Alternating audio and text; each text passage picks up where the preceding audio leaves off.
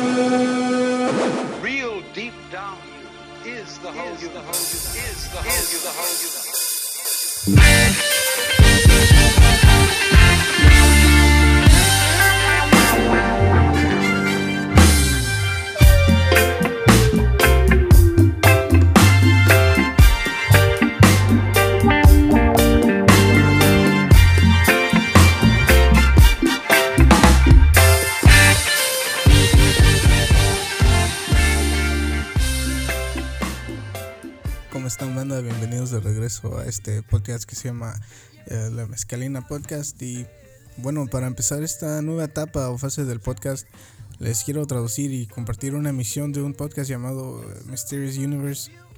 Este programa lo empecé a escuchar ya hace muchos años y se trata de explorar lo desconocido, ya sea eh, ovnis o todo lo que tenga que ver con lo paranormal o espiritual.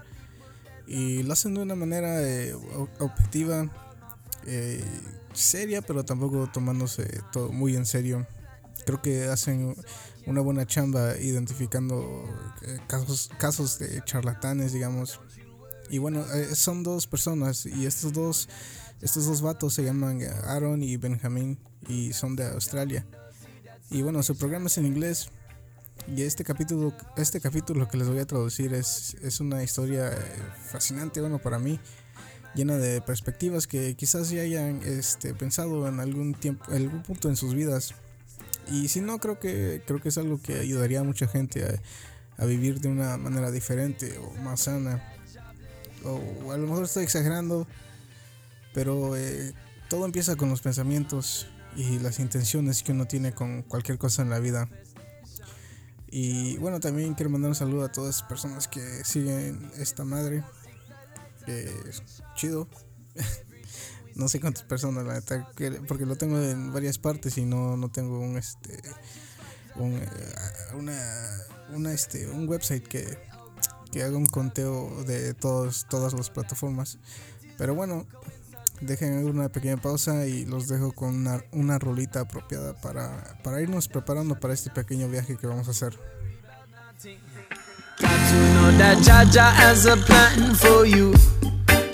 Look outside your window, see that sun is shining.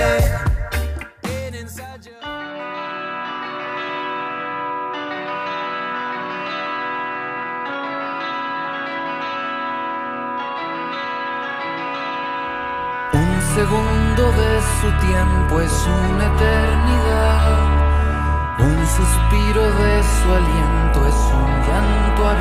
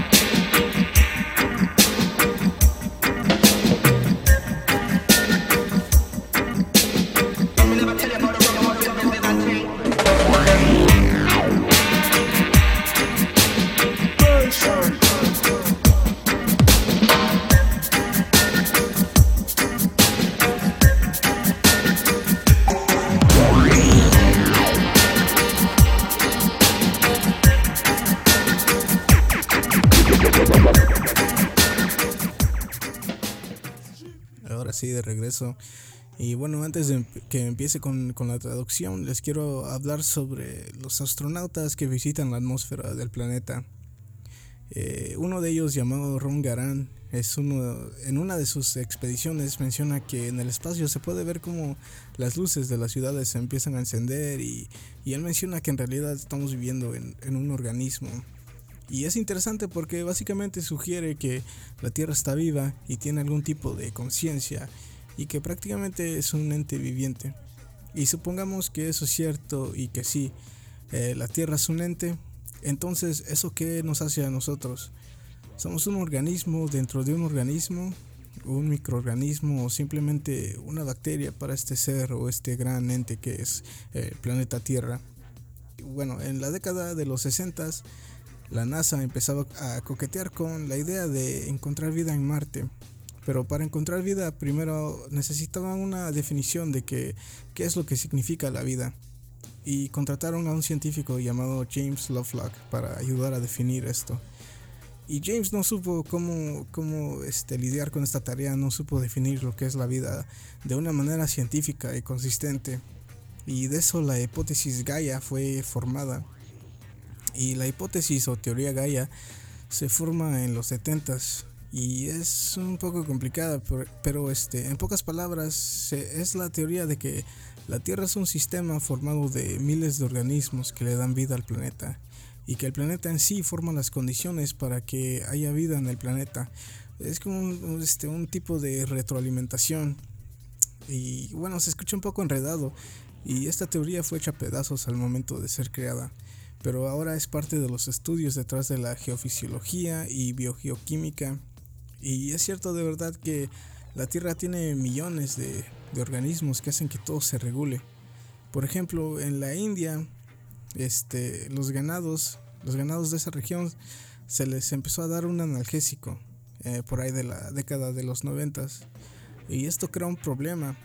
Y el problema radica en que desechos y partes de ganado que no se consumían se tiraban a la basura y los buitres de la región, al comerse los desechos de, eh, del ganado, eh, se estaban muriendo ya que este analgésico que consumía el ganado es prácticamente veneno para los buitres. Y bueno, ellos están ahora a punto de desaparecer de esta región. Y por más este, repugnantes que parezcan los buitres, ellos le ponen un punto final a las bacterias y, que son, este, son erradicadas al momento de ser consumidas por el sistema digestivo de ellos. Esto ha incrementado las enfermedades en la India y casos como anthrax y tuberculosis han estado afectando a la gente y ya que los buitres ya no rondan mucho por ahí este ya que ellos ya no ya nos hacen ver ahí este otros animales se han mudado a esta región como las ratas que aprovechan y, están incrementándose en números este llevando también aún más enfermedades y bueno mi punto era que si no hubiese sido por la intervención intervención de esta droga este sistema eh, hubiera seguido sin falla y se hubiese regulado a sí mismo y bueno esta información es importante para entender, este, para entender esta idea. Un autor escribió un libro eh, llamado In the Beginning o En el comienzo, eh, no sé cómo se, se tradujo oficialmente, pero bueno, eh, en este, este libro, este autor, John Griffin, tuvo una teoría controversial. Y esto fue que no solo el planeta Tierra es un organismo, pero que el universo en sí es un organismo viviente y que la Tierra no es única, y es el resultado de una evolución de organismos dentro de este universo. Y puta, es un pinche enredadero. Pero que esto significa que cada estrella o cada universo es un ente viviente, es un organismo. Y bueno, esta idea no es tan loca como suena, pero si obtienes mapas de las galaxias y del universo, de lo que podemos entender de, de las galaxias y todo este pedo, los mapas este, de estas galaxias se conectan como si fueran una red neuronal y como si fueran sinapsis neuronales. Y bueno, todo esto manténgalo presente durante esta historia que se llama From the Mundane to the Magnificent. Y eh, traducido de lo mundano a lo magnífico, no sé cómo se tradujo oficialmente, no, este, no sé si existe una copia en español de este libro. Pero esto, este libro fue escrito por Vera Stanley Alder y este libro es un volumen de la biografía de esta mujer que era una pintora y una mística. Y de eso ya no, ya no se encuentra más información de ella, solo, solo eso, que, es, que era una autora porque tuvo varios libros. Y este, no hay mucha información de ella en el internet, pero bueno, es celebrada como alguien que quizás tenía una forma de pensar muy avanzada para el tiempo en el que ella vivió. Y bueno, escribió muchas cosas sobre el misticismo y espiritualidad. Y bueno, ah, este, en unos instantes este, regresamos unos segundos para, para empezar esta historia de, de Vera Stanley Alder.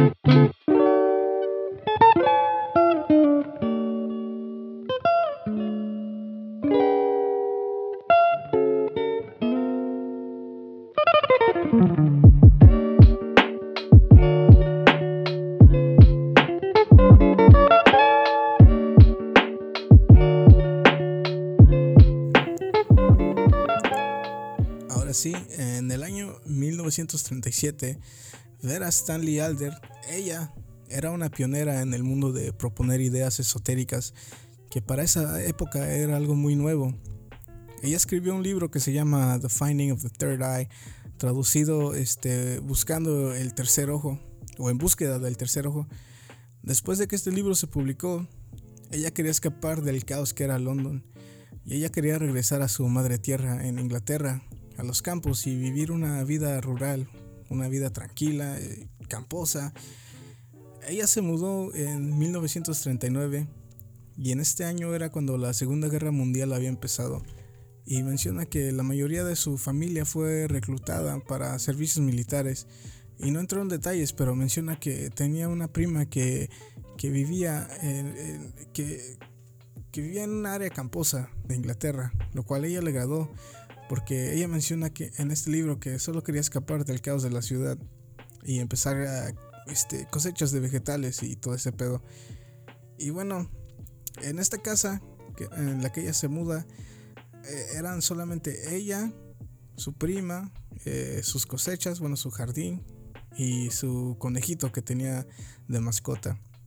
Y le llegaban, le llegaban muchas cartas sobre el libro que había escrito anteriormente, cuál era The Finding of the Third Eye.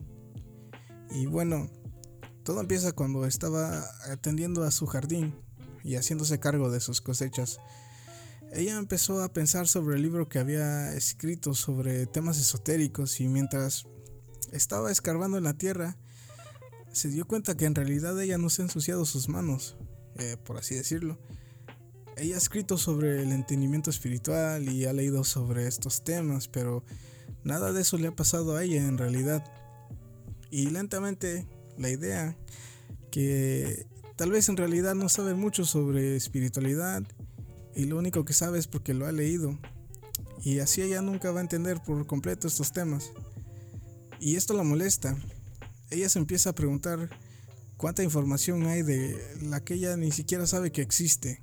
Y cuánto tiene que aprender para aprender eh, lo que hay que aprender. Y bueno, estos pensamientos la empiezan a seguir este, por semanas. Este, no, este, no, no, se puede distraer con su jardín porque le, le, llegan este, estos pensamientos, estas preguntas de que por qué. Y la empiezan a sacar de sus casillas. Y una de esas noches, eh, bueno, en uno de esos días, al final de atender a su jardín, este, sube a su cuarto ya de noche, eh, luna llena, este, se acuerda haber asociado su, sus, este, sus escaleras rumbo a su habitación que estaba en el piso de arriba. Y bueno, eh, ya con, todos estos pensamientos en su cabeza, eh, se empieza a desesperar otra vez. Y ella no era una persona particularmente religiosa, pero decide que debería rezar.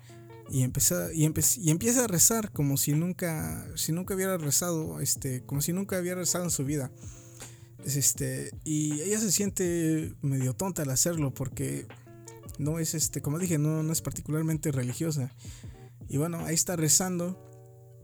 Y el libro no entra, en no entra en detalles, pero hay estudios que indican que cuando una persona reza o empieza a tararear o cantar o lo que sea por tiempos este, relativamente largos, las personas entran en un tipo de trance o otro estado mental. Pero bueno, no menciona nada de esto en el libro. Y bueno, ella reza y, llora y pregunta y, quiere saber. Y empieza a pedir ayuda y, pide que la verdad sea mostrada hacia ella. Y cuando acaba, cuando ya cuando termina su, su rezo, termina de rezar, mientras abre sus ojos, ella ve un tipo alto en su cuarto y ve una silueta que se, que se ve reflejada por la luz de la luna. Y ella da un suspiro. Está sorprendida de ver a alguien ahí, pero lo raro es que no, no tenía miedo, no sentía miedo, no sentía ningún tipo de temor. Y el hombre le habla con una voz suave y cuidadosa. Y le dice, así que quieres saber, Vereti. Y Vereti era un apodo que ella tenía solo cuando era una niñita. Y ella le contesta con lágrimas en los ojos y le dice, eh, sí, sí quiero saber. Y esta figura de hombre, este, esta figura de un hombre, de este hombre que tiene una presencia cómoda y calmante se acerca.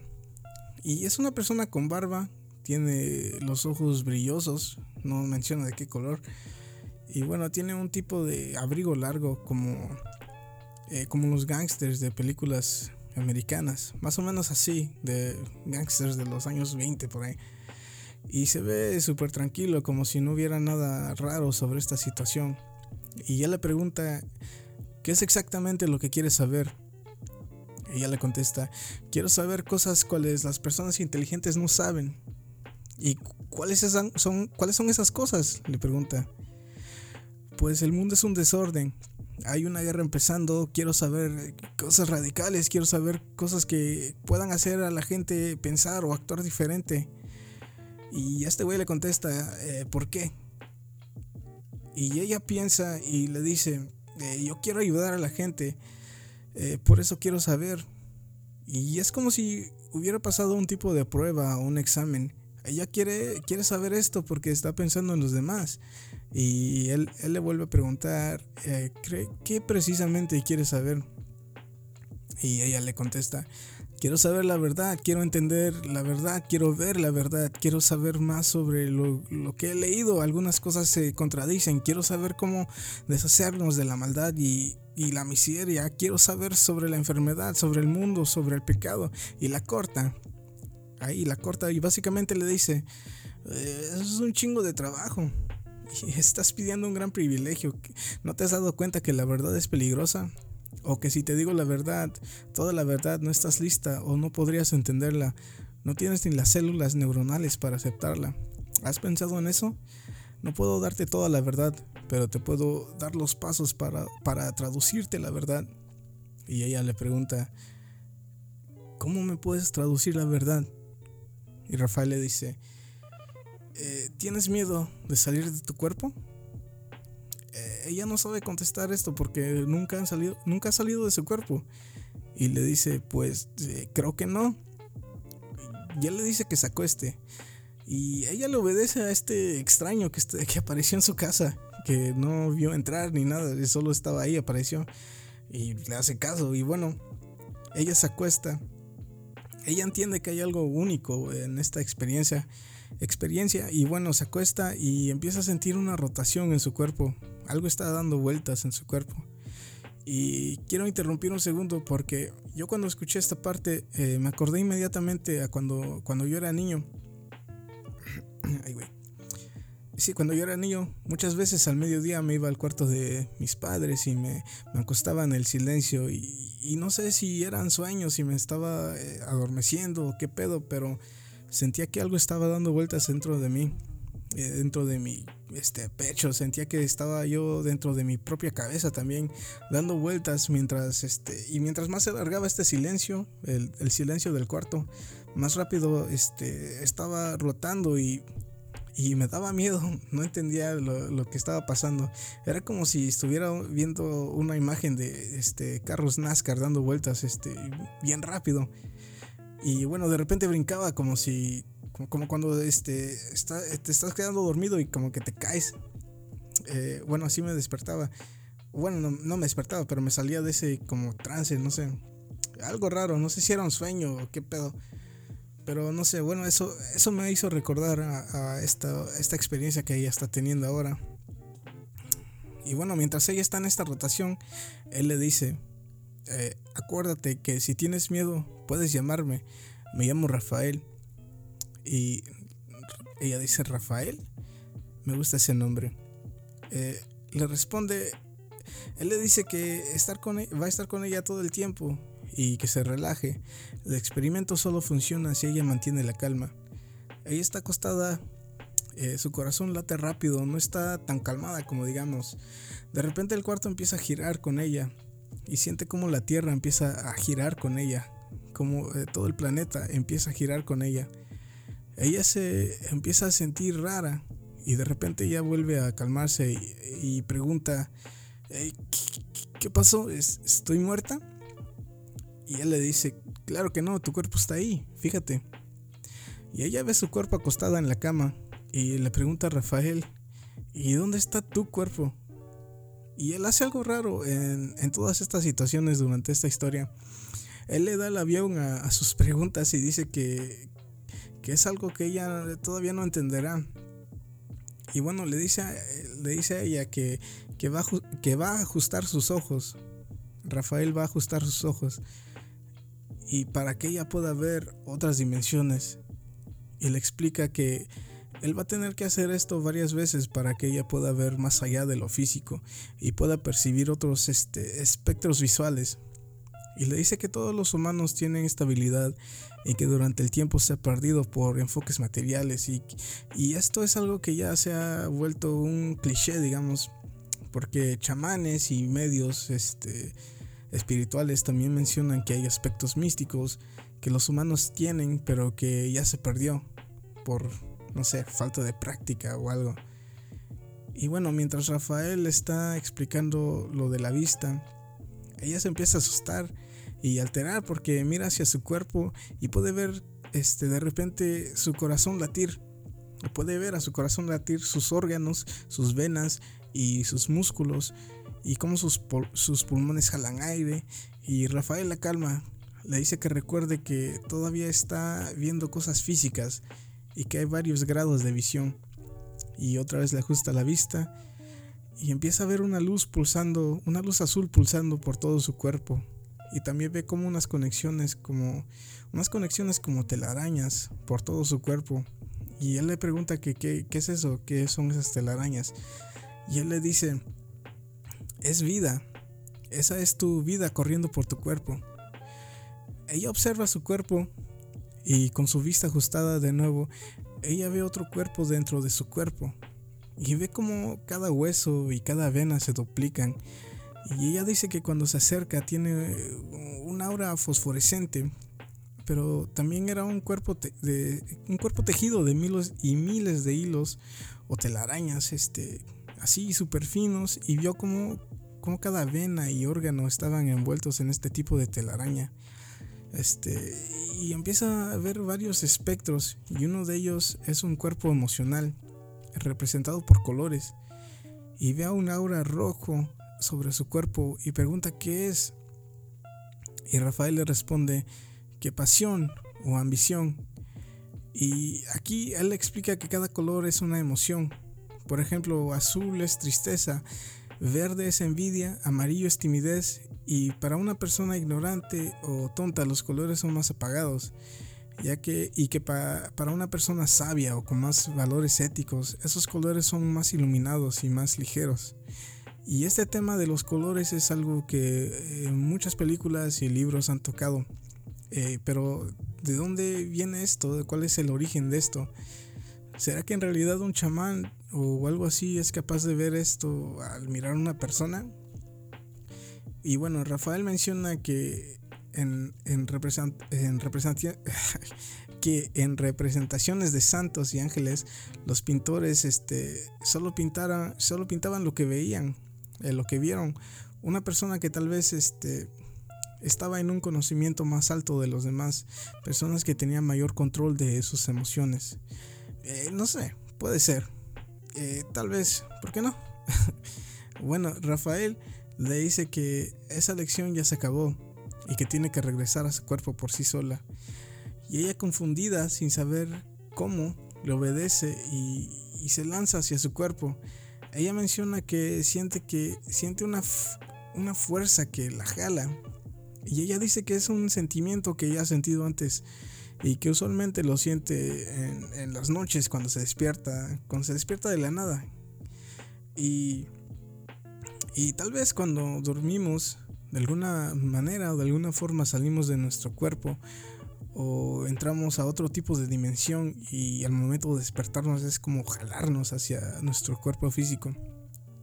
Pero bueno, eh, déjeme hacer una pausa por unos segundos y al, regresar vamos a entender por qué este libro es tan raro y bueno, para mí este importante porque es, es este, muy interesante y cómo se conectan con lo que, con lo que hablamos antes de empezar esta historia.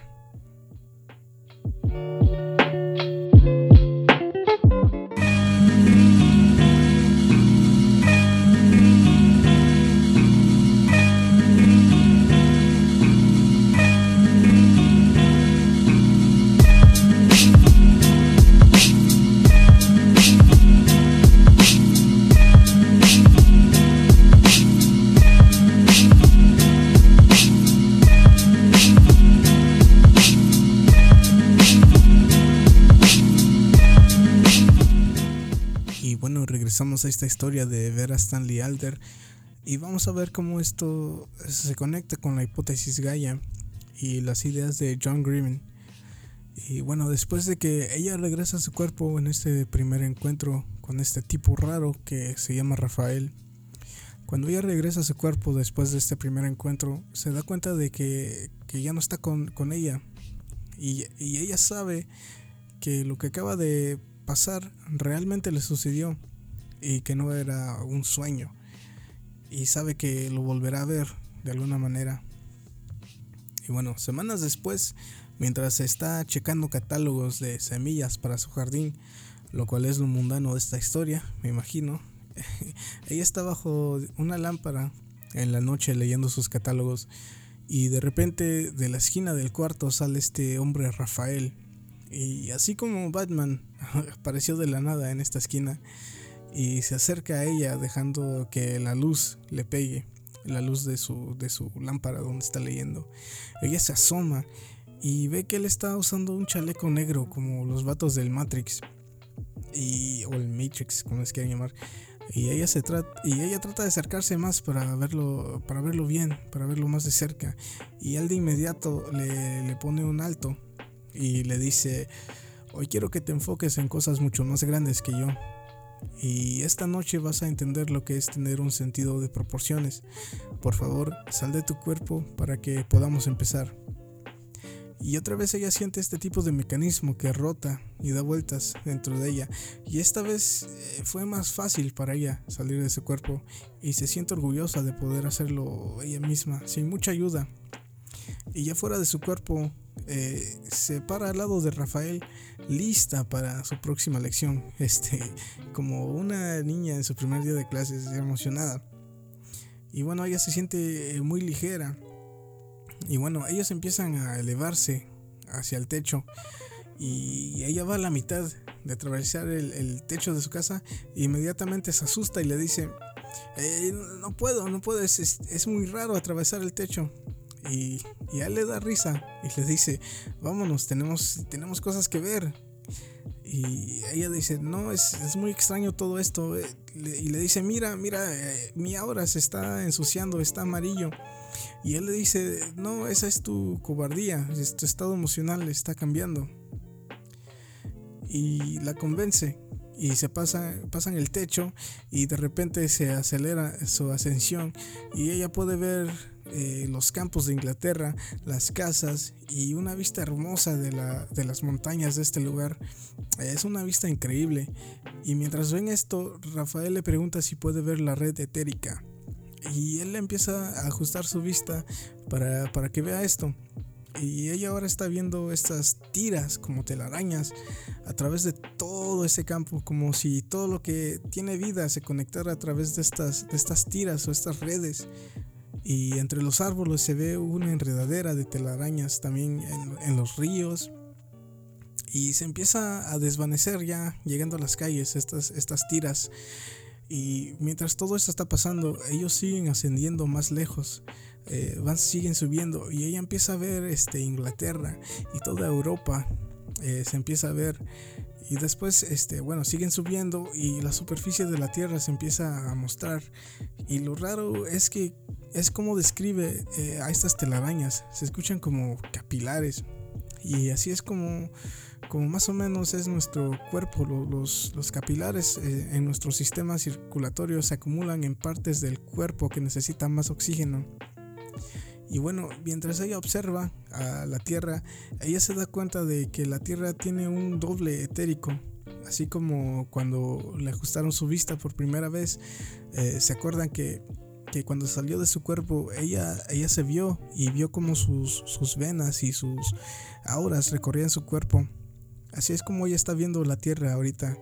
Ella le dice que, que la Tierra tiene un cuerpo etérico y que tiene muchos colores que corren por todo el mundo. Y, y se pregunta si la Tierra tiene un cuerpo astral. Y le pregunta a Rafael, eh, ¿no que los cuerpos astrales y estos colores tienen que ver con emociones. Y, él le, responde, eh, sí, ¿y? Y él le dice, pero es la tierra, ¿de qué hablas? Ella le contesta, ¿me puedes dar una razón por la cual la Tierra no pueda sentir y tener emociones? Y ella se fija más enfocada y puede ver rayas de color y rayas y tiras sin color y burbujas de color rojo por, eh, todo el mundo. Y les recuerdo que, esto está pasando en el año 1939. La guerra mundial está comenzando. Y, y le pregunta a Rafael sobre esto y le dice, eh, sí, el mundo está hasta la madre con los humanos ahorita. En este momento eh, hay mucha destrucción y muerte por todos lados. El mundo tiene diarrea con los humanos. Eh, la tierra está emputada. Y bueno, no lo dijo así, pero pues, más o menos así, háganse la idea. Y empiezan a ascender más y el sistema solar se les muestra de, una manera hermosa y ve como el sol está actuando como si fuera un corazón palpitante en este gigantesco ente o sistema viviente. Y él le pregunta, eh, ¿puedes ver la orilla del sistema solar? Y ella le dice, ¿cómo, cómo voy a poder ver la orilla? No, no entiendo. Y Rafael le ajusta su vista y le dice a ella, eh, sé paciente por favor y lo verás. Y de repente ella ve una red en medio de la atmósfera y ve una red pulsando de, hilos que, pulsan luz alrededor del universo conectándose y dividiéndose a los planetas eh, y enredados y, y que siguen el camino de a estrellas distantes. Y ella ve como el sol es como el corazón de este espacio. Y saliendo de él ve como hilos luminiscentes de colores que se conectan a los planetas como si fueran venas o, arterias. Y se da cuenta como estas redes son muy eh, similares a las mismas redes que ella veía en su cuerpo cuando se observó a ella misma. Y para ella es como si el sistema solar estuviera vivo y ella le pregunta a Rafael, eh, espera, ¿me vas a decir que el sistema solar está vivo y tiene un cuerpo? Y le, responde, claro, ¿por qué no?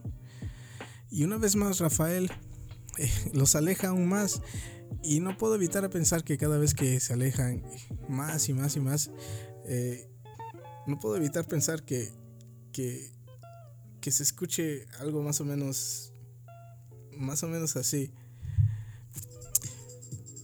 Cada vez que, van subiendo más y más y de repente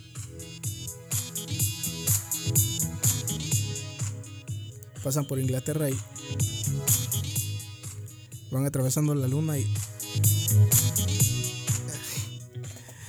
y eh, bueno se alejan más y ella piensa que que está viendo al mismo sistema solar pero es otro y bueno, eh, güey, me, me hice bolas. Siguen subiendo y bueno, se alejan más y más. Y ella piensa que está viendo al mismo sistema solar, pero, pero en realidad es otro. Eh, ella nota eh, pequeñas diferencias. y está conectado igual. El Sol es el centro de este sistema. Y una vez más se, se vuelven a alejar. Y, y esta vez este sistema solar se vuelve muy pequeño y se ve como, como el tamaño de un planeta. Y se da cuenta que está... Ay, güey.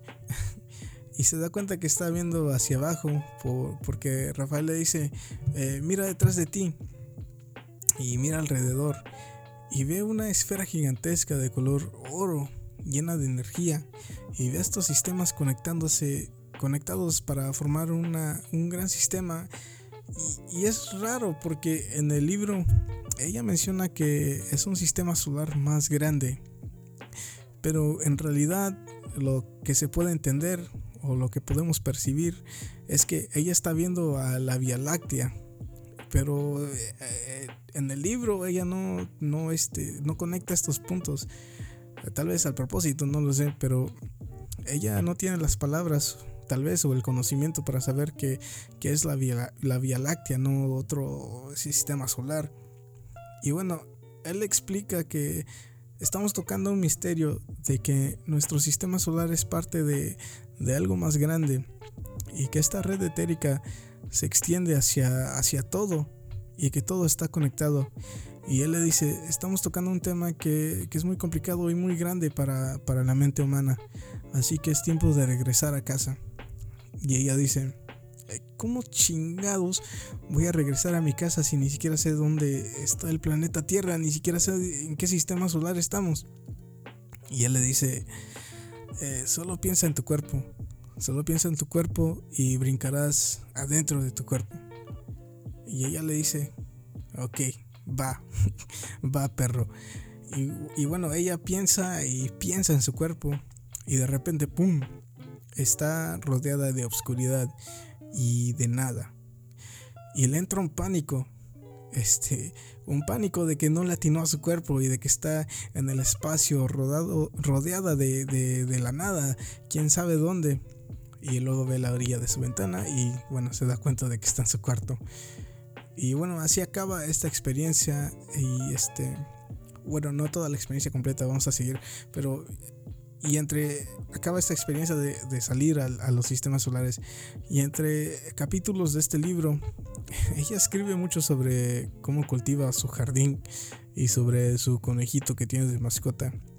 Y en uno de estos capítulos eh, menciona que un doctor un doctor de un militar que es doctor este tiene que dormir en su casa. Y recuerden que que esto, eh, que durante la guerra mundial esto era, no era algo raro. Este, no era algo raro que soldados y doctores tomaran residencia en casa de civiles para seguir su trayectoria. Y menciono esto porque es importante para, para lo que sigo, para lo que sigue. Y bueno, pasan semanas y Rafael vuelve a su casa.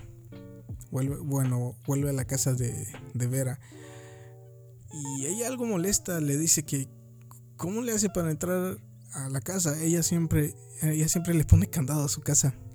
Y es raro que le diga esto, porque Rafael la ha llevado a otros universos y le sorprende de que pueda entrar sin llave. Y bueno, él ignora, él ignora su pregunta y le pregunta que qué aprendió cuando vio otros sistemas solares y lo grande que es el espacio y cómo hay sistemas que son más grandes que otros. Me pregunta cómo se siente. Y ella rompe en llanto porque durante las semanas que ella ha estado pensando en lo que, lo que pasó, en lo que vio, le da una enorme, enorme sensación de insignificancia. Y creo que a veces sentimos esto al momento de ver una exposición o presentación sobre el universo infinito nos sentimos como un grano de, polvo, un grano de arena. Y la vida, y que la vida no tiene sentido, o, no, tiene, no tiene sentido nuestras vidas, algo así. Y también puede que, te haga pensar en tu propósito. Eh, si solo somos un grano de polvo en este universo gigantesco. Y bueno, ella se sintió así. Se sintió aplastada porque por esta perspectiva de ser insignificante.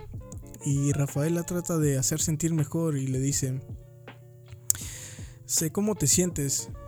Es una reacción normal cuando solo has visto un lado de la moneda. Ahora ves cómo es peligroso tener poco entendimiento. Por favor no juzgues antes de que te enseñe más. Guárdalo para más adelante. Nuestro próximo experimento te va a hacer sentir algo rara porque nos vamos a encoger. A encoger, ¿eh? No, a coger. Y bueno, esto es un giro algo radical a la perspectiva que, tenía Vera. Él le dice, para hacer esto vamos a necesitar entrar a un cuerpo humano para enseñarte la, la importancia del ser humano. Y necesitamos encoger para hacerlo más cómodamente. Le dice que no puede entrar a su mismo cuerpo porque su cuerpo físico está durmiendo, durmiendo y necesitamos que estudies una persona consciente. Y por suerte tenemos a un doctor que está que se está quedando en la casa. y de repente como si como si el, como si el chapulín colorado se hubiera chingado unas pastillas de chiquitolina, ellos empiezan a encoger, se encogen a una pulgada o dos a tres centímetros y en sus cuerpos astrales flotan a través de la casa hacia la habitación donde se, está quedando este doctor. Y en este capítulo ella describe cómo tiene a un hombre del tamaño de una montaña enfrente. imagínense que es como, como esa película vieja de cariño encogía a los niños. O un capítulo de Ricky Morty. Y bueno, ve como una chancla enorme pasa enfrente de ella.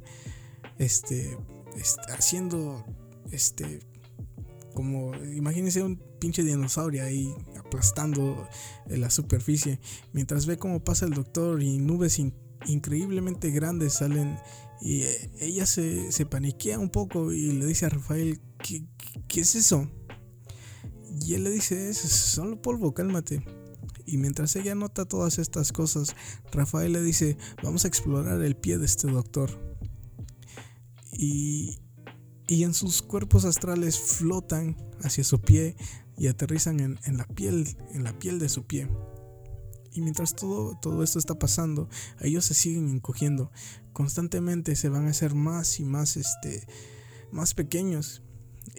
Y, ella se pone a ver el, diseño de, la piel humana. Se pone a observar este, los patrones, digamos. Y menciona lo bizarro que es ver, verlo tan cerca ve el diseño de la piel y ve cómo se separa, son como, como losas triangulares enormes y con perforaciones chiquitas donde sale vapor eh, de, estas perforaciones y es como si, si estuvieran en una especie de pavimento loco que, tiene calefacción, que, que sale por perforaciones en el piso y obviamente son los poros de la piel lo que está describiendo. Bueno, ella se da cuenta que el piso se hace más grande y se da cuenta que, se siguen encogiendo y describe cómo, los, plantas que parecen cañas crecen eh, cerca de los poros y se da cuenta que son bellos. Rafael le dice, vamos a, vamos a estudiar cosas más pequeñas y necesitamos encoger más rápido. ¿Estás lista? Y ella le dice, sí, ah, sí y de repente, ¡pum!, están rodeados de crestas y zanjas enormes y no podía ver muy lejos, este, y es como si hubiera, estuvieran rodeados de montañas rígidas y ante ellos hay algo parecido a una caverna grande de donde sale una corriente de aire caliente y parece una, una entrada subterránea y Rafael le dice, oh, esto es uno de los poros, entremos por aquí. Y, en verdad esto parece como un capítulo de Ricky Morty. Pero bueno, entran y parece, parece un corredor, este, aparecen en un corredor tubular, más o menos como un túnel. Y ella está impresionada por, por la arquitectura de, lo que ve dentro de, de las paredes. Están compuestas de algo que parece hule, que se expanden y se achican y se mueven. Y le toma parecido a la piel de una culebra en movimiento. Y debajo de las paredes ve como hay varias líneas de tubos grandes de este de diferentes colores y tamaños. Y le pregunta a Rafael eh, qué son esos tubos y él le dice que son venas, nervios, ductos de aceite y fibras de músculo. Pero no venimos a ver eso. Así que pon atención, Vera. Y, le dice, acuérdate que solo vinimos a observarlo, el, mundo físico. Hay muchas, hay muchas otras capas de existencia. Y todavía no te he enseñado cuerpos etéricos y cuerpos emocionales y auras este, dentro de este estado en el que estamos. Porque, porque no lo entenderás. Y una vez más se vuelven a encoger aún más y llegan a un punto donde están las paredes eh, del túnel en el, en el que se encontraban, ya no se ven, solo se ve obscuridad a su alrededor y obviamente ya están más, más que diminutos y, y no ven más, este, no ven las superficies. Y mientras siguen explorando eh, al terror de ella, ella dice que puede ver a un ser enorme y asqueroso pasando y se da cuenta de otros seres que hay a su alrededor, seres que parecen eh, sin pies gigantes y pulpos flotando, este, serpientes retorciéndose y de repente cosas que parecen renacuajos gigantes flotando y moviéndose en el aire, eh, moviendo sus colas. Y ella al ver todo eso se espanta. Obviamente no son animales, pero parecen. Y ella solo, ella, ella no lo menciona, pero al parecer están viendo células y células de sangre blancas y esperma al parecer. Y Rafael le dice, eh, relájate, no te puedo hacer daño.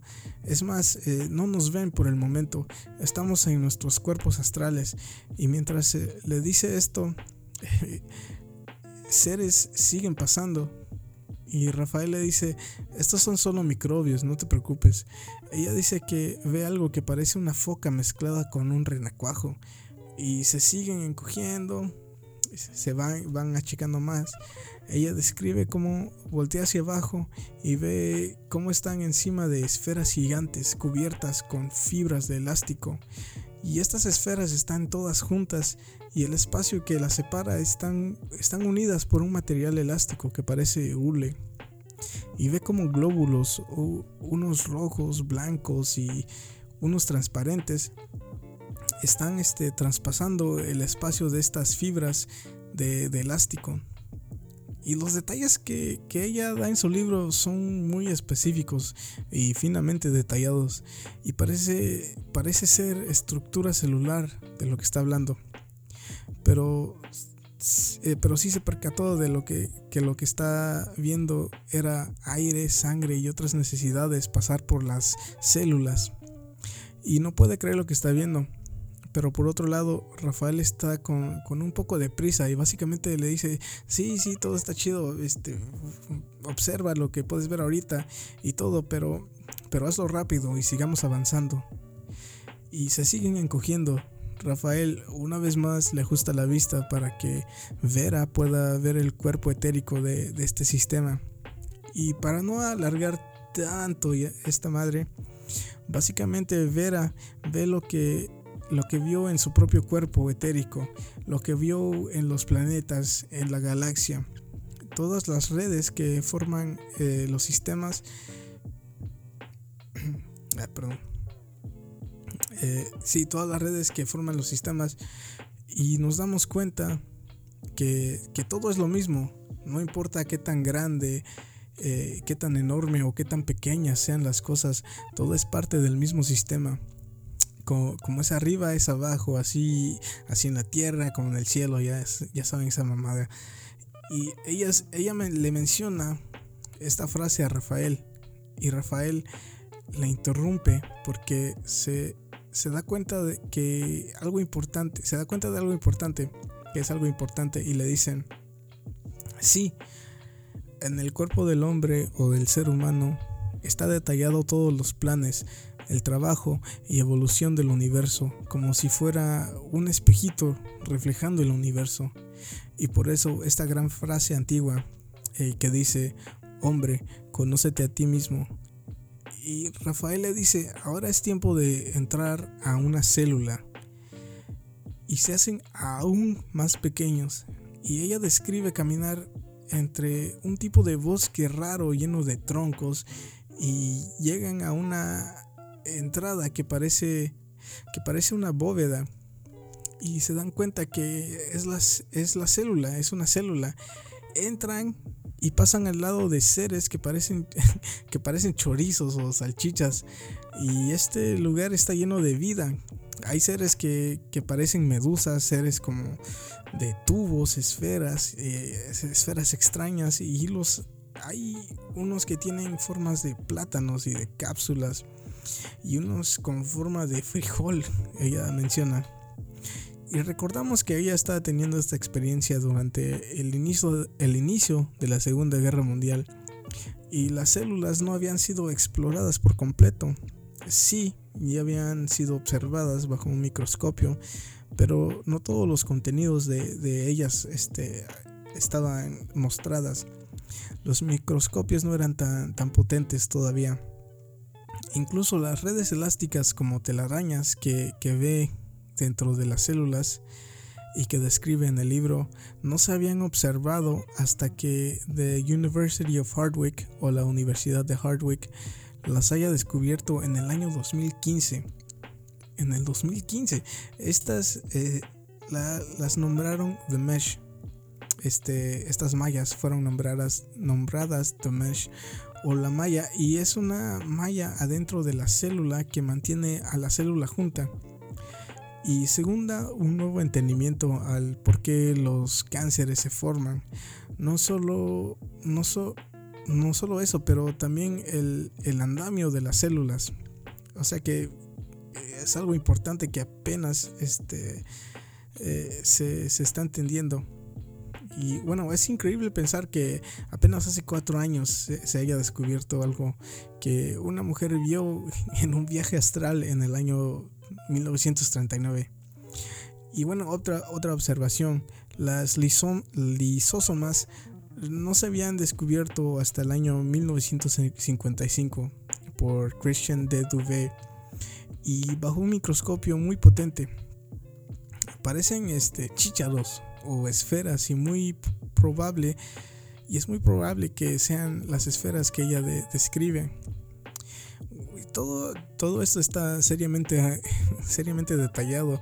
Y esta mujer o, o una nos está choreando en su libro, está atinándole y, y este a las compuestas de, lo que es una célula, una, ella está de chismosa, y choreando, mintiendo, pero curiosamente atinándole a los compuestos de, la célula, o realmente estuvo dentro de, de, una célula, o por lo menos tiene un entendimiento básico de una célula. Ella menciona que eh, entre todos estos seres también hay globos de color café, unos rosas y rojo oscuro. Y sigue caminando y se acerca a lo que ella piensa que es el, núcleo de la célula. Y lo describe como una bola de... Ella lo describe como una bola de bolas o esferas o más o menos como una frambuesa, pero redonda. Y está iluminada y pulsando. Rafael le verifica y le dice, eh, así es, Veretti. Estamos en el corazón, la mente de esta gran célula. Y toma una pequeña pausa este, y le dice, eh, ¿le quieres hacer unas preguntas? Y Vera le dice, eh, ¿qué? ¿Qué, le voy a preguntar al núcleo de una célula? ¿Por qué el Cruz Azul no puede ganar finales? ¿Cómo ves a la cuarta transformación? Célula. Eh, ¿viste Roma? Obviamente no le preguntó esto, pero ¿qué le preguntarías a una célula? La verdad. Ella no sabe cómo responder y mira hacia Rafael y es en serio.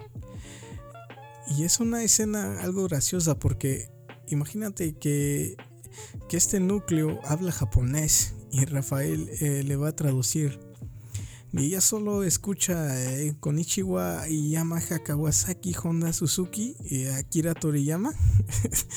Eh, no sé, muchas palabras en japonés. bueno, no sé muchas palabras en japonés.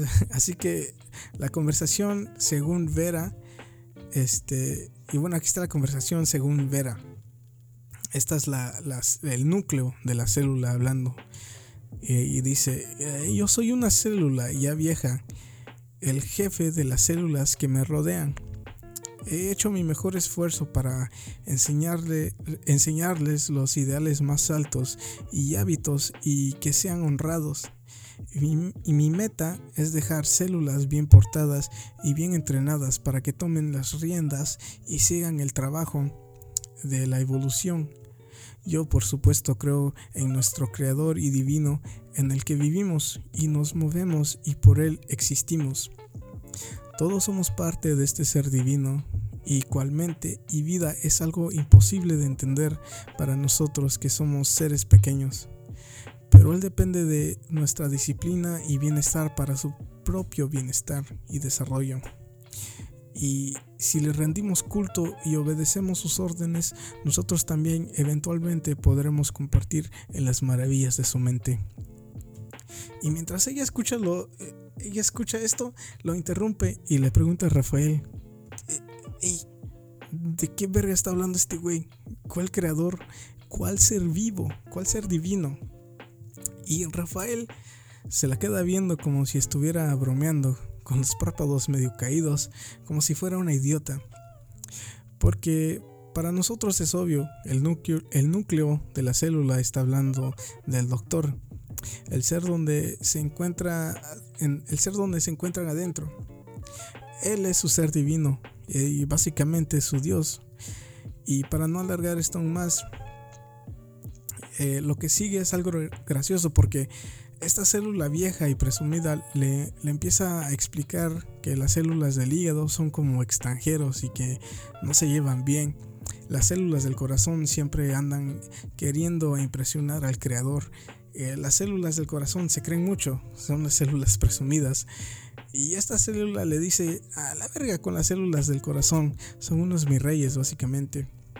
Y dice, y la célula dice, la naturaleza de las células no va a cambiar, siempre va a ser, siempre va a haber una lucha y hay como un desorden económico entre células. Células de diferentes órganos se enojan porque unos tienen mejores recursos que los otros. Por ejemplo, si el doctor bebe mucho, las células del hígado comienzan a trabajar más. Tienen que poner más horas básicamente porque están procesando más veneno. Y a raíz de esto hay una especie de caos geopolítico adentro de este cuerpo y entre estas células vivientes. Y sigue hablando la célula y relata. A veces culpamos a nuestro creador por nuestros problemas y estamos seguros de que él a veces nos culpa a nosotros por igual. Y creo que esto es algo muy cierto. A veces los problemas que tenemos son totalmente por nuestra culpa. Tenemos un estilo de vida de la verga, eh, no comemos saludable, al menos yo. Bueno, ya cambió un poco y no, no, no hacemos ejercicio y nuestro cuerpo sufre. Pero, ay güey, chinga el micrófono. Pero también a veces nuestro cuerpo es un culero con nosotros. Eh, niños nacen con cáncer, eh, naces con una enfermedad horrible o te vuelves alérgico a pendejadas como las nueces o la puta leche y básicamente tuviste mala suerte, perdiste en la lotería genética. Y bueno, la célula sigue hablando y dice, el sueño de toda célula después de morir es lograr reencarnar en forma de la mejor célula que existe, las grises, en reencarnar en materia gris, en ser una célula del cerebro para poder compartir en la mente civilizada de su creador. Y esto es un concepto interesante porque cuando una célula muere, eh, tu cuerpo la absorbe y usa esos recursos para asistir en la reproducción de más células. Entonces sí, básicamente las células reencarnan adentro del cuerpo. Y me imagino que una célula, que hay una célula por ahí experimentando, no sé, con eh, peyote o este, ayahuasca o mezcalina, ay, mezcalina, güey, y salen de su cuerpo y, y, de repente se proyectan a la vida de otra célula. O tal vez vive una vida completa como una célula del corazón y regresa de ese viaje y cambia su vida por completo. Pero bueno, ahí termina esta conversación y se despiden de la célula. Y la célula de y, bueno, se despiden de la célula y la célula se despide de ellos. Le dice sayonara, nos vemos, la verga. Y una vez más empiezan a encogerse aún más. Rafael le dice, todo esto es como estar en otro universo, pero necesito mostrarte más. Eh, te quiero enseñar lo que hay dentro de un átomo. Escoge uno. Hay muchos alrededor. Y mientras entran ella describe que es como entrar a otro universo, es como entrar en el espacio básicamente. Y el vacío del espacio, de este espacio es enorme. Y según científicos, un átomo está compuesto básicamente de espacio. El 99% es espacio vacío. Eh, el 99% de un, de un átomo está vacío. Y aquí es donde Rafael le dice, eh, nos tenemos que encoger un millón por un millón para comenzar a ver y a percibir lo que hay aquí. Eh, les quiero recordar que esto es durante 1939. Eh, y sí, el átomo fue descubierto hace ya un chingo de tiempo. Y hoy en día no se sabe muy bien cómo se ve un átomo. Este, los microscopios apenas están empezando a, ver lo que hay dentro de un átomo y, en el tiempo que, le está pasando esto a Vera, en realidad este, no, se, no se podía percibir, no tenía ni puta idea que hay dentro de un átomo. No fue hasta años recientes que por primera vez se pudo observar un átomo en movimiento. Y bueno, entonces primero, Vera confirma algo que la ciencia le falta mucho tiempo para entender, que adentro de un átomo hay un vacío inmenso. Segundo, que hay movimiento dentro de los átomos. Curiosamente la distancia de la Tierra al centro de nuestra galaxia, al igual, es un millón por un millón. Eh, son las mismas distancias en escala entre los elementos que forman un átomo. Eh, sin duda, si ella está mintiendo, una vez más choreándonos en su libro, está con las medidas correctas y años adelantada en el conocimiento de los átomos y la distancia entre los protones y núcleos atómicos sean, que sean iguales de la Tierra y la galaxia. Eh, el hecho de que ella supo esto está muy raro. Y es muy loco pensar que ella ya entendía esto. Pero como sea, se siguen encogiendo más y más y se acercan al, al núcleo atómico. Y en pocas palabras, ella lo describe como el Sol.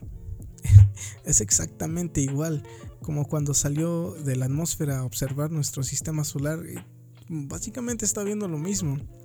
El núcleo atómico tiene un parecido demasiado similar a la, de un Sol. Y, este, y los electrones alrededor del núcleo este, tienen el mismo aspecto eh, de los planetas que ella vio. Y mientras se acerca más y más, eh, puede ver como estos electrones tienen una especie de atmósfera y tal vez tierra este, en su superficie. Este, y tal vez seres vivientes en la superficie de estos electrones o estos planetas. Ah, ¿Por qué no? Y en realidad todavía la ciencia no tiene idea qué pasa dentro de un átomo. Nadie sabe qué es lo que ocurre en un átomo en un nivel subatómico. Así que esto que observa no se puede confirmar. Así de simple, lo que está viendo ahorita. Eh, no hay manera de saber este, si, si es cierto o no. Este, no hay manera ni, ni, ni hoy en día. No hay este. No sabemos qué hay dentro de un átomo en sí. En un nivel subatómico hay teorías, este, hay teorías, una de ellas es este string theory o la teoría de las cuerdas, no sé cómo se traduzca en español, y básicamente es la idea de que todo está hecho de cuerdas con frecuencias de vibraciones, eh, de vibraciones muy altas que forman el átomo, pero es la única teoría ahora que existe, no tenemos idea qué, qué hay dentro del átomo. Y aún así ella está diciendo que, estos electrones parecen planetas, parece una galaxia dentro de un átomo. Es algo muy similar lo que ella observa. Y bueno, Rafael le dice, ahora te voy a ajustar tu vista para percibir el cuerpo etérico de este espacio y pum, le ajusta la vista y ella puede ver todas las redes y cuerdas luminosas que se conectan a, todo como una especie de telaraña otra vez. Y volvemos al punto al cual empezamos. Esto es como el cuerpo etérico de ella, es igual al que observó cuando pudo ver sus emociones, es igual a cuando salió a recorrer la galaxia igual al sistema solar, igual a los planetas, todo se ve igual, son las mismas conexiones. Y otra vez le dice, ¿cómo, es abajo es arriba? O así con la tierra como el cielo y esa mamada. Y Rafael le recuerda, estamos viendo el, el átomo, algo que los científicos de hoy, hoy en día todavía no pueden comprender y solo pueden especular las, las maravillas que puedan ver al acercarse más a un átomo. Y todo es muy complicado de entender y tú todavía no estás preparada para entender. Este, no estás preparada para entender tampoco. Eh, ya te he enseñado lo que el hombre todavía le falta por descubrir. Y ella menciona que mientras le está diciendo esto, nota que Rafael se ve cansado a estas instancias, como si esto lo estuviera drenando de energía. Y lo mira y le dice algo que creo que todos ustedes también se preguntan. le dice, le dice Vera, ¿por qué me estás enseñando todo esto? ¿Por qué estás haciendo todo esto? Eh, ¿Por qué yo? Y él le contesta, mi destino y el tuyo están unidos. Y en un segundo, en un segundo les diré yo por qué.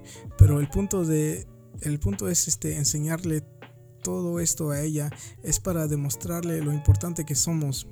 Porque imagínate que, que se acercan más a estos electrones y en la superficie de estos electrones en realidad sí hay algún tipo de vida. no hicieron esto, pero imagínate que sí. Tal vez seres, no sé, animales, gente, eh, lo que sea un ser vivo, lo que lo defina. Pues imagina que adentro de, de esos seres hay células, adentro de sus células átomos y en los átomos electrones y dentro de estos electrones hay aún más seres, aún más planetas y dentro de estos seres hay aún más células y así. y, él le dice a Vera, ay güey, y Rafael le dice a Vera, tú eres responsable de todos estos seres. Y no me gusta usar la palabra Dios, pero creo que es más fácil de, entender si, si lo hago. Lo que está tratando de decirnos, así como el doctor es el dios de todos esos seres que están en, el, en la pierna del doctor, en el pie del doctor, tú eres la diosa, o si tú eres la diosa de estos entes que viven dentro de ti. Y si, y si solo piensas en, los números, es como la vieja frase esa, dentro de un grano de arena hay un millón de mundos y dentro, y dentro de esos mundos hay billones de granos de arena y dentro de esos granos de arena y, bueno así se pueden hacer la idea así cabrón infinitamente. Estamos hablando de números inimaginables de seres de los cuales este eres responsable y de ahí expándelo a un nivel macro y nos convertimos parte de un ente aún más grande que nosotros y enorme que nosotros. Y así igualmente infinitamente. Tenemos billones de seres dentro de nosotros y nosotros somos parte de billones de seres que forman algo más grande.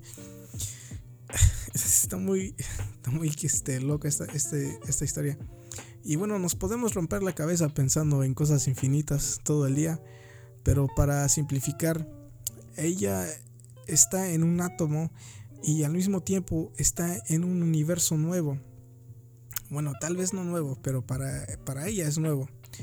Y aquí todo se, se, pone aún más interesante y toda esta historia empieza a cuajar hacia una teoría. Ella lo cuestiona y asegura. Entonces, un átomo es un sistema solar inmensamente pequeño y nuestro sistema solar es un átomo enorme. Y él le dice, los científicos han completado la primera etapa en lograr el chocamiento de átomos. Los primeros experimentos con átomos fueron hechos en 1917. Pero los científicos no saben que cuando esto ocurre, cuando átomos chocan o cuando los parten, están destruyendo vida esto es un secreto que, no se les ha revelado. Están usando violencia contra la vida y la violencia no se debería usar contra ningún ser vivo. Esto crea, crea un mal karma y crea resultados negativos.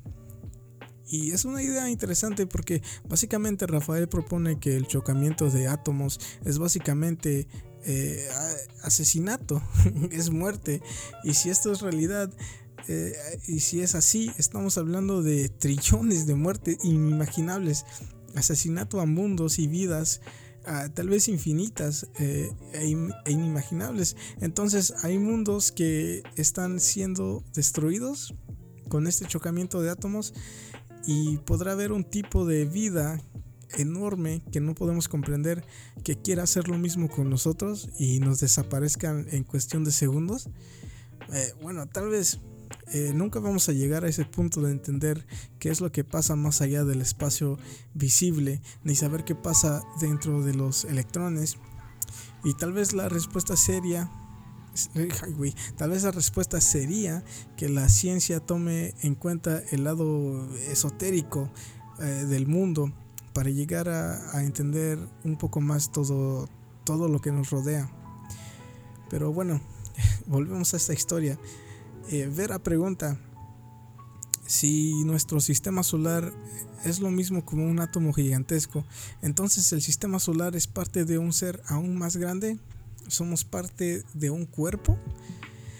Y Rafael con, con, una media sonrisa y contento de que ella haya llegado a esta conclusión y le dice, eh, sí, así es, el sistema solar es parte del cuerpo y, carne de un ser enorme que para nosotros es imposible de ver. Básicamente lo que le da a entender, y creo que ya está muy claro, el sistema solar pertenece a lo que nosotros conocemos como Dios. Pero este Dios puede ser un pinche borracho cualquiera. Rafael explica que nuestras acciones son guiadas por este ser y eso se ve, se me hace muy raro porque nosotros no, le decimos a nuestro cuerpo qué hacer. No tenemos eh, control de nuestras células o, órganos. Ellos funcionan por sí solos. Pero Rafael le da a entender que de alguna manera sí tenemos ese control. Y él le cuenta que, que, nuestro Dios o el ser en el que vivimos también es parte de un ser más grande y así y aquí es donde nos rompemos la cabeza otra vez. Donde, ¿Dónde parará este ciclo de seres dentro de más seres? Es como un juguete ruso. Capas y capas de existencia de que de que alguna manera son muy similares estas capas. Tal vez no físicamente, pero sí en lo etérico, digamos. Y él le dice, todo esto que te estoy mostrando y explicando eh, de la manera más simple para que tu torpe y tonto cerebro pueda entender lo básico. Si te muestro otro vistazo a la verdadera complejidad de los cosmos, no podrías este, procesar tanta información. Y por fin terminan con el doctor y la lleva de regreso a la superficie de la Tierra y le empieza a mostrar otras pequeñas capas de existencia y la lleva a los campos de Inglaterra eh, llena de árboles y bosques y le muestra una existencia llena de duendes y hadas y criaturas raras que claramente son espíritus de la naturaleza y él explica, sí, esas criaturas existen, existen, ellos son los que hacen que toda esta naturaleza funcione. La naturaleza no es solo una máquina que funciona por sí sola, tal vez parezca que sí, pero en un nivel más profundo hay una capa de existencia en la cual estos seres hacen de las suyas y hacen que la naturaleza funcione. Eventualmente la lleva a este, una institución mental. Eh, Rafael lleva a ver a una institución mental o a un loquero, digamos, como lo quieran llamar. Eh, y le dice, quiero que veas los entes que hay dentro de la mente de, de humanos. Y primero le dice, te quiero enseñar una mente que funciona bien y que esté sana. Y la lleva dentro del cuerpo de una enfermera de la institución y la lleva a su corazón y le va ajustando la vista, ya saben, todo ese pedo. Y ella describe a un ser humanoide dentro del corazón, sentado con las piernas cruzadas. Básicamente está haciendo la flor del loto y está dirigiendo a un sinfín de entes con sus manos. Y este ser parece tener más de dos manos. Es como ver a, alguien meditando y moviendo los brazos al mismo tiempo. Esto no es un concepto nuevo. Hay una creencia en el budismo que en el centro de la Tierra o el universo hay un ente al igual moviendo este, la existencia con, muchos brazos. Y bueno, eh, le dice eh, ok, ya vimos una mente humana, un corazón funcionando como debe de ser, un corazón sano. Ahora vamos a entrar al cuerpo de uno de los pacientes de, la institución. Y entran al cuerpo del paciente y ven los entes de, los órganos igual como vieron a los de la enfermera y ella menciona que cada órgano en un nivel eh, se puede ver entes que hacen que estos órganos funcionen y mientras van entrando ella dice los horrores que observé están grabados en mi memoria y estoy tratando de olvidarlos. En este cuerpo los entes que, que hacen que funcione el cuerpo y la mente estaban hinchados a proporciones anormales y estaban conduciendo una tiranía a través de todos los organismos de este cuerpo. Y esta persona eh, en la que están observando eh, era una persona alcohólica, ella menciona.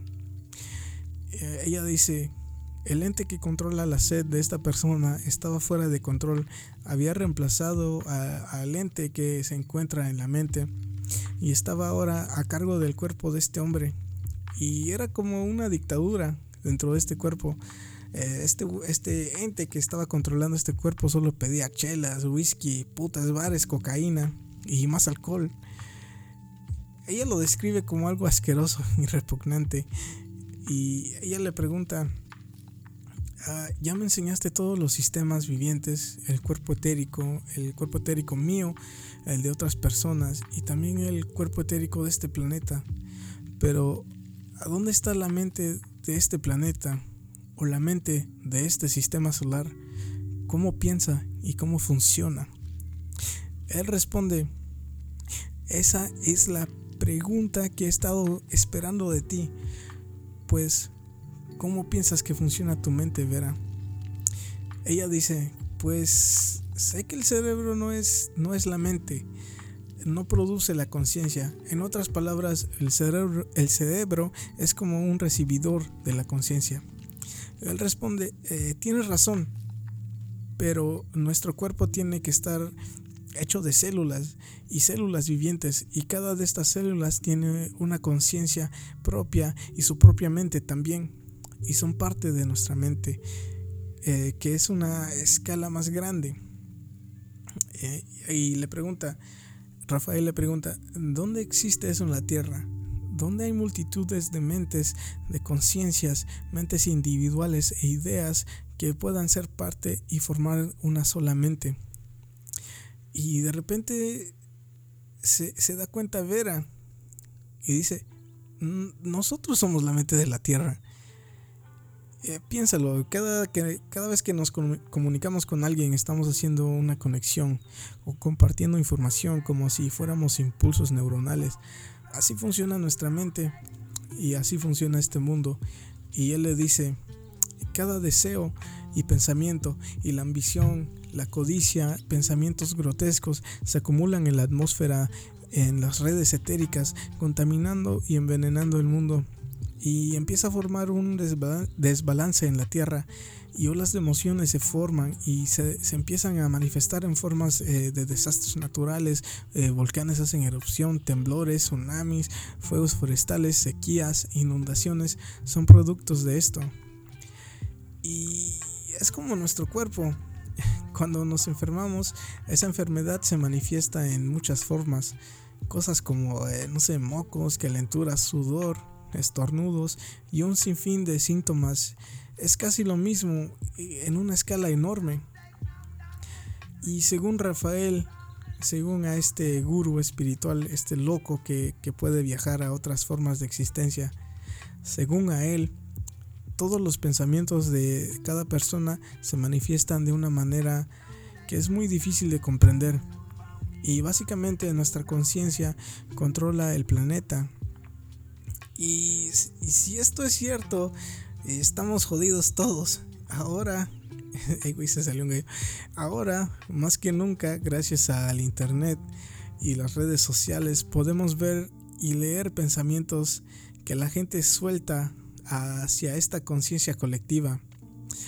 Y si te pones a leer y ver lo que la gente publica, es por la gran mayoría puras pendejadas. Gente compartiendo estupideces, eh, noticias que solo se usan para atraer ojos sin objetividad, eh, youtuberos chafas que tienen que, que tienen un verdadero impacto en cómo piensa la gente, este, que lo toma como verdad hay un gran porcentaje de la población que leerá un titular en internet y compartirá ese artículo sin leerlo. Y ese artículo explotará y será visto por millones de personas sin saber en realidad de lo que se trata. Cada vez que compartes un selfie con una frase chafa que copiaste del internet o cada vez que compartes un meme bien culero y sin gracia, este planeta se muere un poco más. una pequeña isla en la costa de Mallorca se, inunda por todas esas acciones y desaparecerá del mundo. Eh, cada vez que haces un shitpost en un grupo de Facebook o Reddit o 4chan, otro volcán hará erupción y eliminará, eliminará a un pueblo en Haití. Cada vez que tienes un pensamiento egoísta y cada vez que te la jalas, cada vez que te jalas el ganso con pornografía rara, el mundo tose y hace y muere un poco más por dentro. Así que lean artículos antes de compartir, no tengan pensamientos estúpidos, yo los tengo todo el tiempo, no se preocupen. Dejen de jalársela con cosas raras para que la pobre madre tierra deje de sufrir, para que deje de sufrir un poco. Eh, pobre madre tierra, en serio. Pero bueno, regresamos a esta historia. Nos seguimos preguntando. este, sí, nos seguimos preguntando quién es este güey, quién es Rafael y por qué está ayudando a Vera o a Verati y por qué a ella.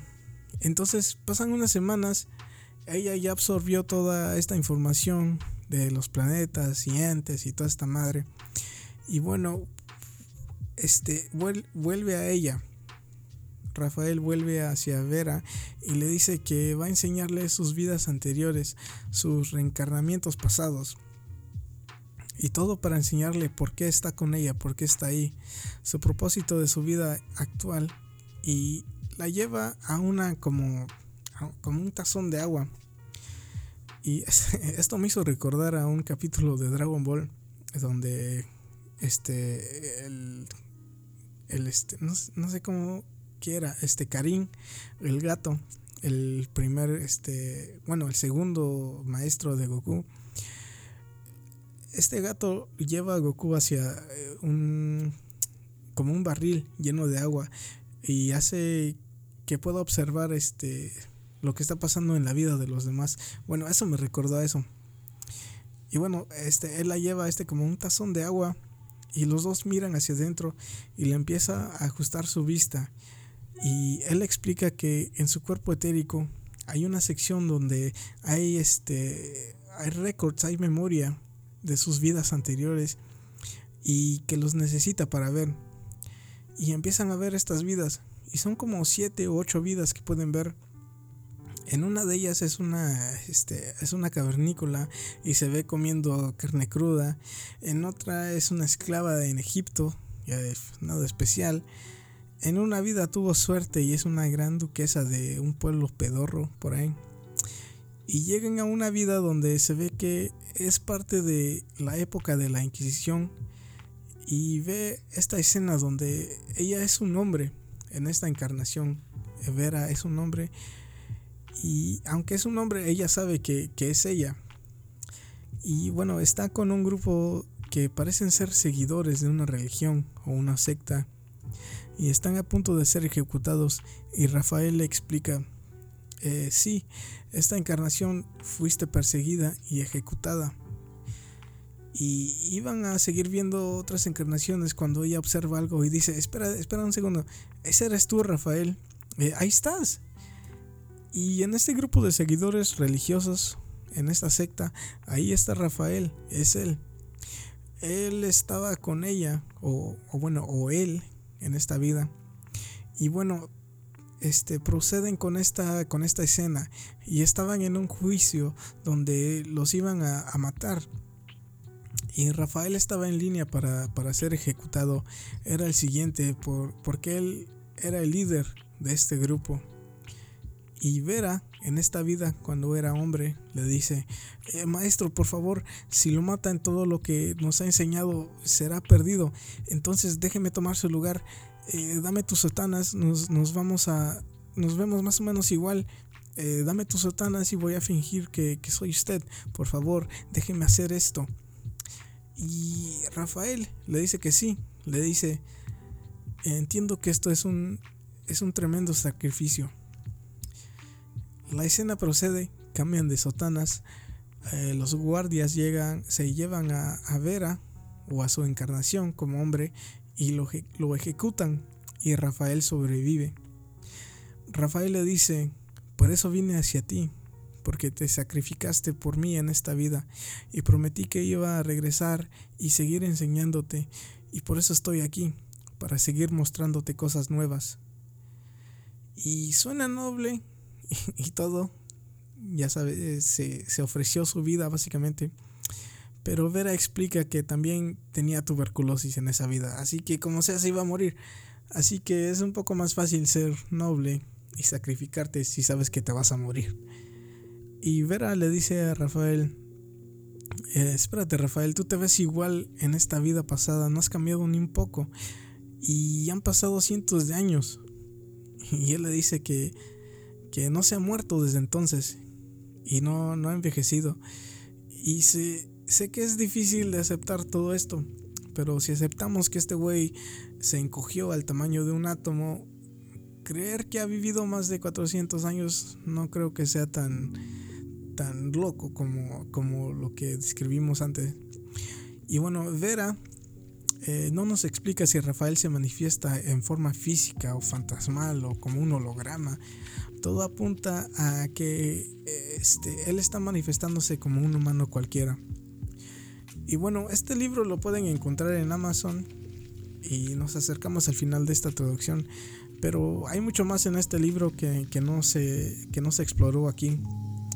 Eh, lo pueden encontrar en forma de... Eh, digo, lo pueden encontrar como From the Mundane to the Magnificent en Amazon. Y no fue un libro popular, la verdad, en lo absoluto. Pero lo pueden encontrar en Amazon por ahí. De 150 dólares a a este, bueno, lo pueden encontrar como 150 dólares por ahí. Por ahí lo vi a 150, pero siempre, lo, siempre que lo he buscado está como a 400, 500 dólares este puto libro. Eh, yo lo encontré este, hace unos meses por 15 dólares, así que lo, lo, conseguí este, y lo estoy leyendo para tener toda la historia completa y tal vez hacer otro podcast sobre esto, pero eh, es un libro no muy grande, es algo pequeño. Eh, la neta no he tenido mucho tiempo para seguir leyéndolo, pero este sí hay muchos detalles que, que no, que no este, mencioné al inicio. Pero está muy detallado este libro, está muy chido. Pero bueno, otro pedacito, otro pedacito de esta historia.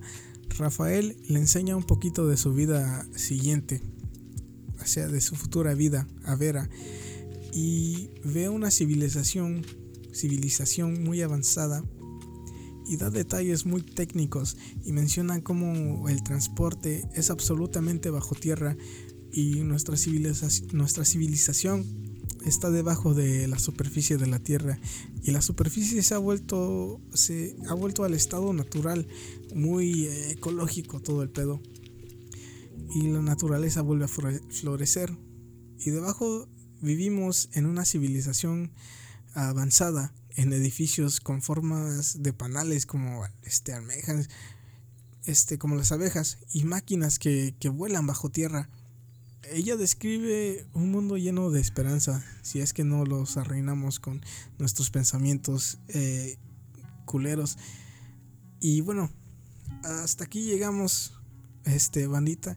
Gracias, este Gracias si escucharon hasta este pedazo. Esta madre sí, sí duró algo. Gracias por quedarte al final de este capítulo. Eh, bueno, a mí me gusta mucho, mucho esta historia, de verdad. O este, no sé, tiene muchas cosas interesantes. Y es muy curioso, por lo menos para mí.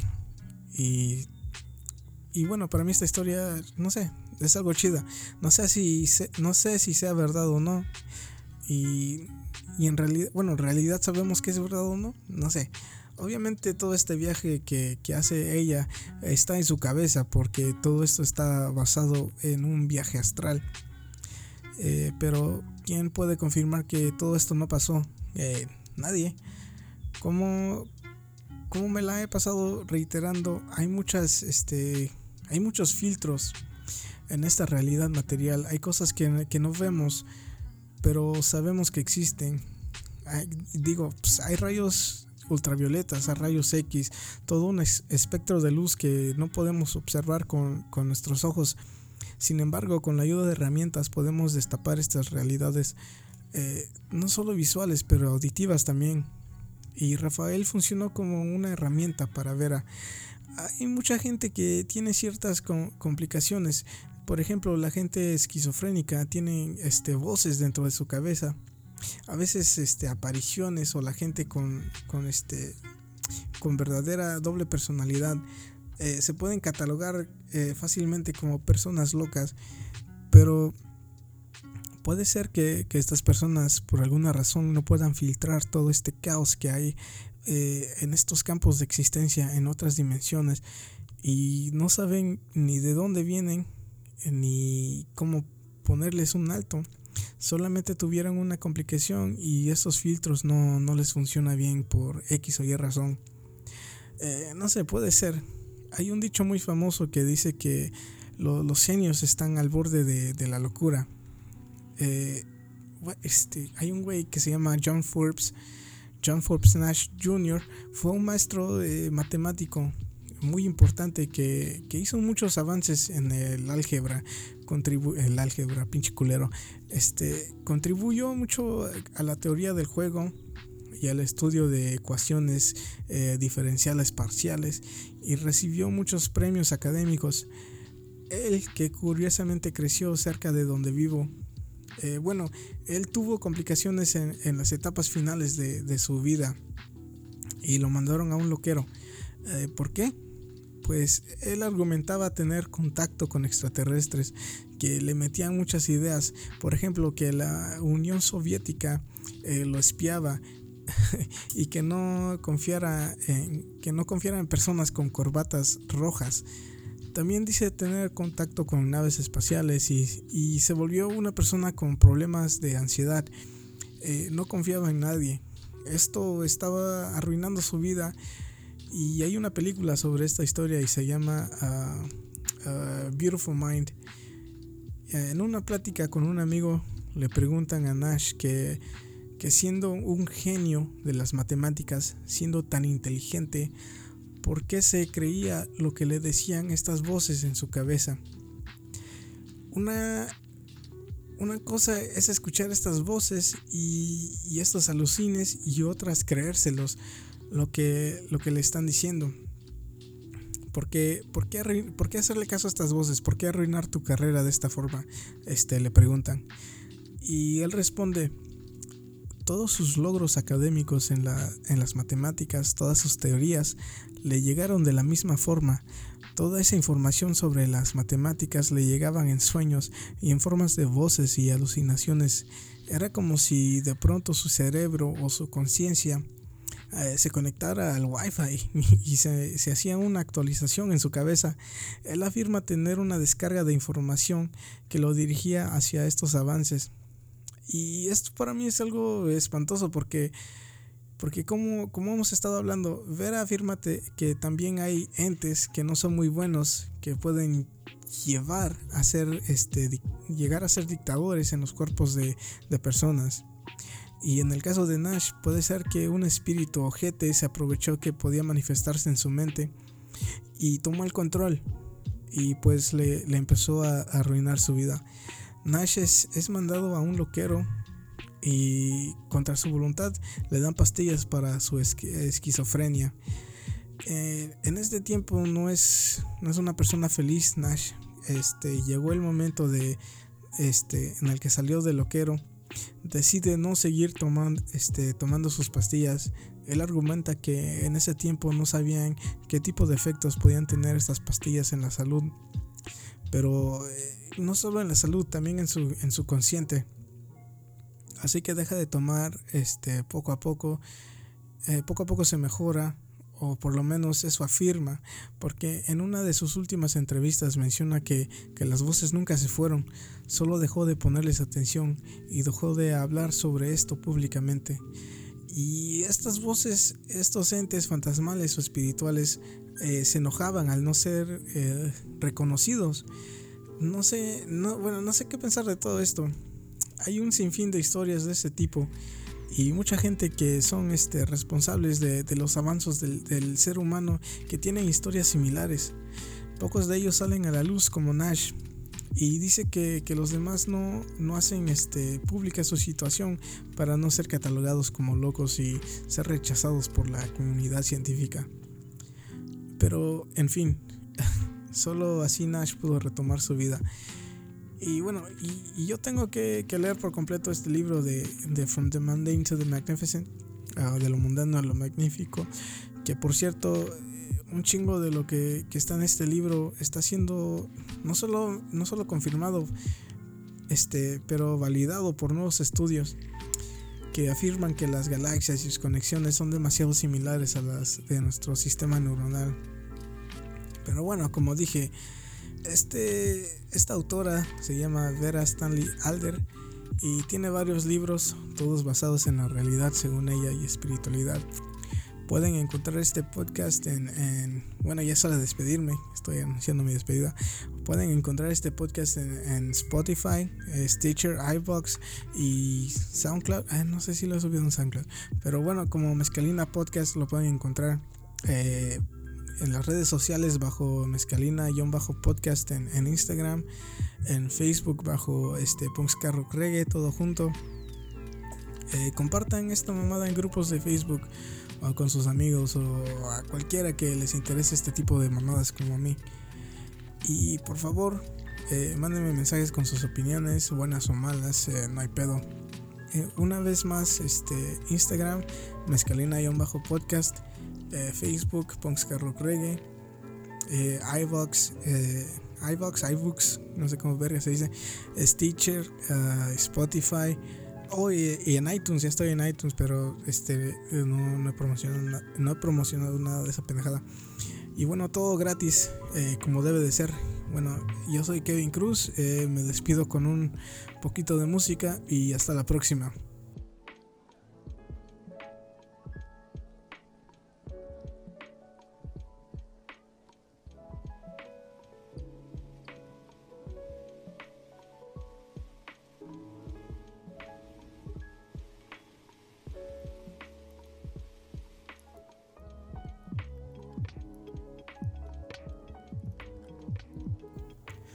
Antes de subir este podcast se me ocurrió grabar eh, este pedazo.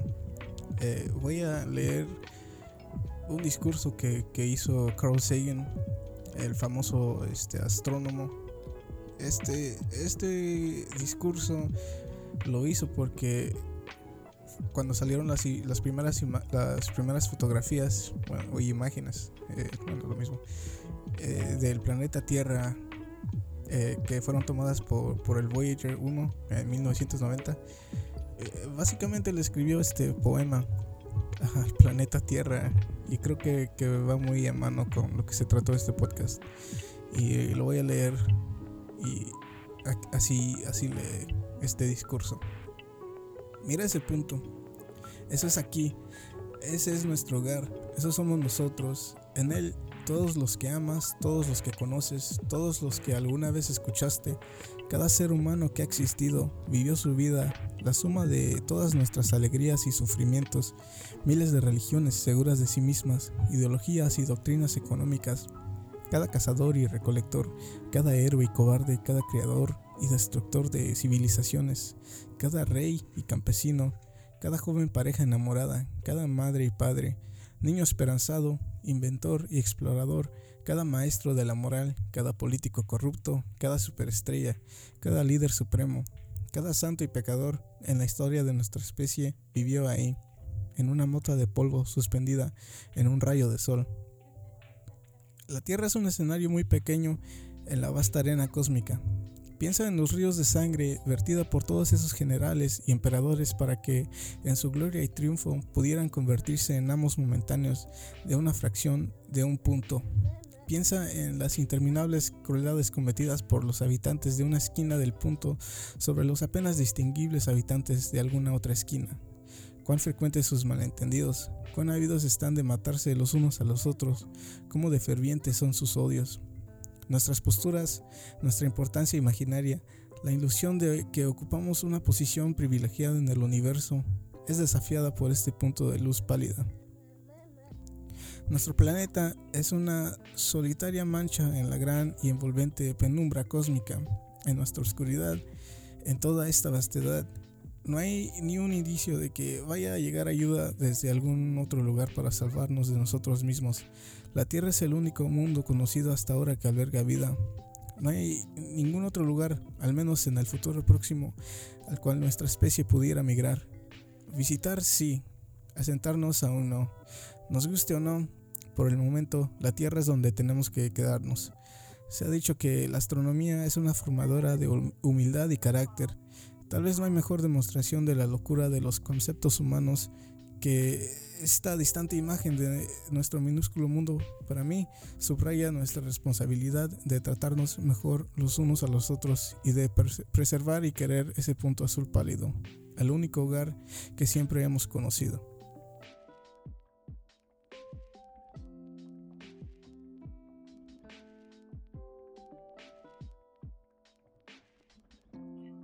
From this distant vantage point, the Earth might not seem of any particular interest. But for us, it's different. Consider again that dot. That's here. That's home. That's us. On it, everyone you love, everyone you know, everyone you ever heard of, every human being who ever was, lived out their lives. The aggregate of our joy and suffering, thousands of confident religions, ideologies, and economic doctrines, every hunter and forager, every hero and coward, every creator and destroyer of civilization, every king and peasant, every young couple in love, every mother and father, hopeful child, inventor and explorer, every teacher of morals, every corrupt politician, every superstar, every supreme leader, every saint and sinner in the history of our species lived there, on a mote of dust, suspended in a sunbeam. The earth is a very small stage in a vast cosmic arena. Think of the rivers of blood spilled by all those generals and emperors so that in glory and triumph they could become the momentary masters of a fraction of a dot. Think of the endless cruelties visited by the inhabitants of one corner of this pixel on the scarcely distinguishable inhabitants of some other corner. How frequent their misunderstandings. How eager they are to kill one another. How fervent their hatreds our posturings, our imagined self importance, the delusion that we have some privileged position in the universe, are challenged by this point of pale light. Our planet is a lonely speck in the great enveloping cosmic dark. In our obscurity, in all this vastness, there is no hint that help will come from elsewhere to save us from ourselves. The earth is the only world known so far to harbor life. There is nowhere else, at least in the near future, to which our species could migrate. Visit? Yes. Settle? Not yet. Like it or not, for the moment, the earth is where we make our stand. It has been said that astronomy is a humbling and character building experience. There is perhaps no better demonstration of the folly of human conceits than this distant image of our tiny world.